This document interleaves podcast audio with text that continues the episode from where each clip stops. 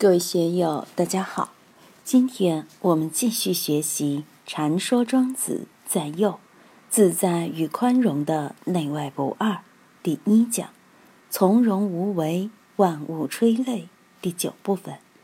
大家可以通过查看本段声音简介了解学习内容。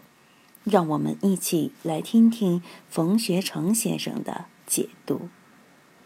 故君子不得已而临利天下，莫若无为。无为也，而后安其性命之情。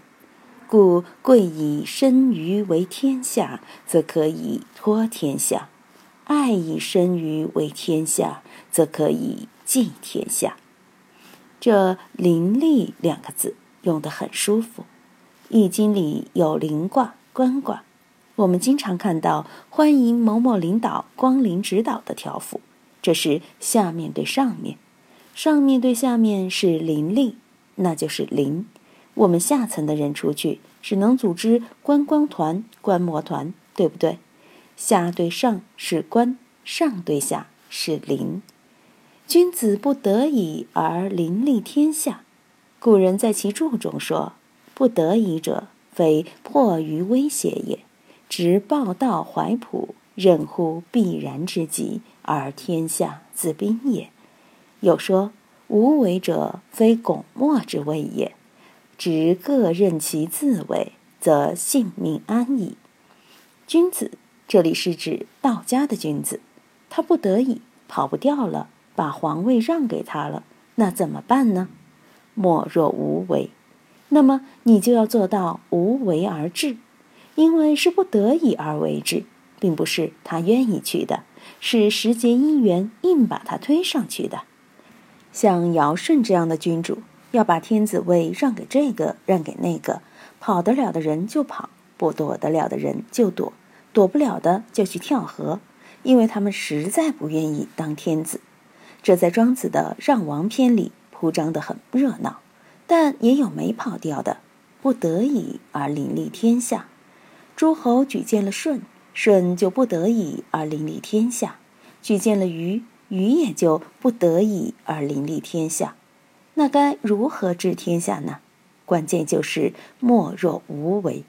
你要采取无为的态度来料理天下。什么叫无为呢？无为也，而后安其性命之情。无为在庄子的《逍遥游·齐物论》。包括其他篇章里已经说的很多了，无为就是要顺其自然，不要主观妄为，顺万物之性情而已。所以这里才说无为也，而后安其性命之情。只有无为，你才能够安定众生之情。为什么？人上一百，形形色色。你看到张三的体态好，全国学张三行不行？如果我们把杨贵妃作为选美的标准，赵飞燕肯定评不上去。赵飞燕那么瘦，杨玉环那么胖。如果以赵飞燕作为选美的标准，那么杨玉环又评不上。所以这些事就不能一刀切。喜欢胖的就让他去胖嘛，喜欢瘦的就让他去瘦，喜欢高就让他去高，喜欢矮的就让他去矮，各得其所。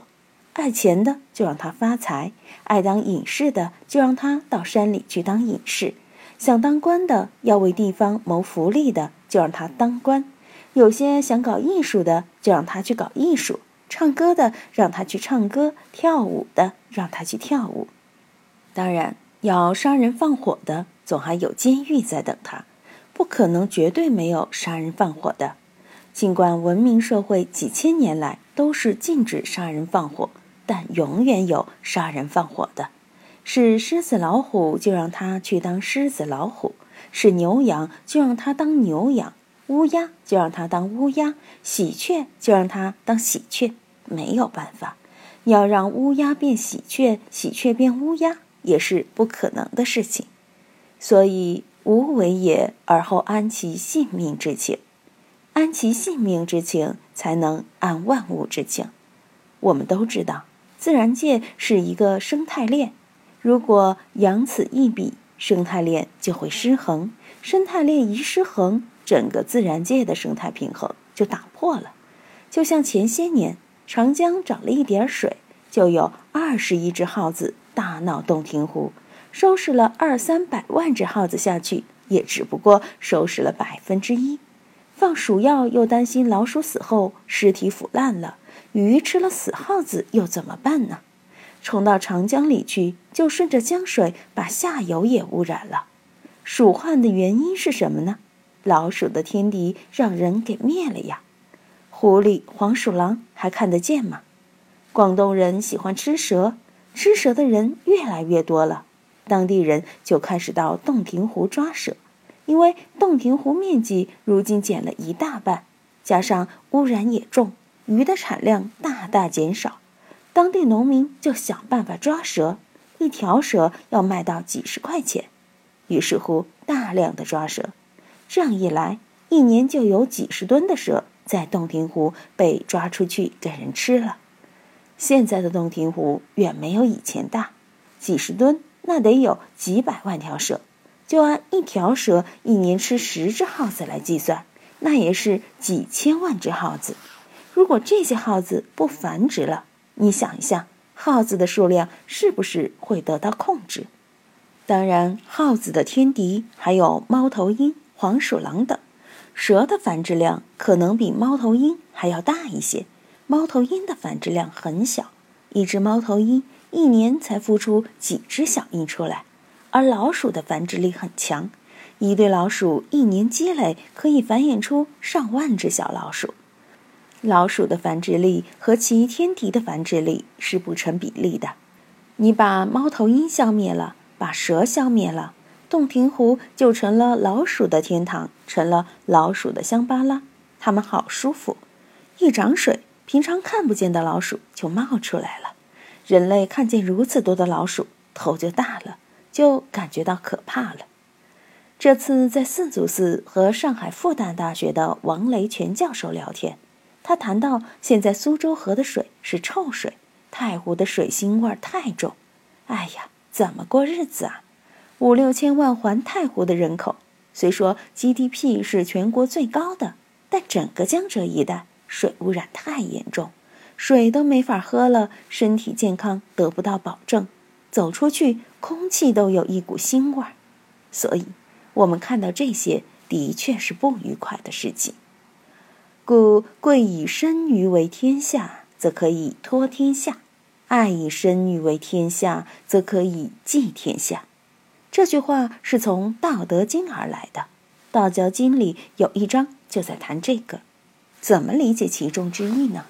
难道是最自私自利的人才能托天下，最自私自利的人才能够济天下？不是这个道理。这句话是反用的语言，是反装句。也就是说，贵天下于己身，爱天下就像爱护自己一样。我们说，爱护精细就像爱护自己的眼睛一样，爱护社会的公有财产就像爱护自己的性命一样。这样的人就可以选拔到领导岗位上来。爱护群众就像爱护自己的父母一样，尊敬群众就像尊敬自己的父母一样。有了这样的人，我们就可以把他选拔到领导岗位上来。有了这类人，就可以托天下、济天下。为什么呢？陈玄英在其书中说：“贵身建立，内我外物，保爱精神，不当于世者，故可寄作万物之上，托化于天下也。身是自然性的基础，利是社会性的花絮，我是万法的源头，物是万法的事项。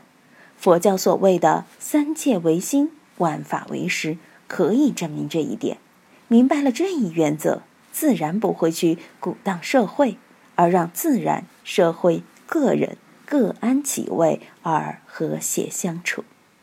今天就读到这里，欢迎大家在评论中分享所思所得。我是万万，我在成都龙江书院为您读书。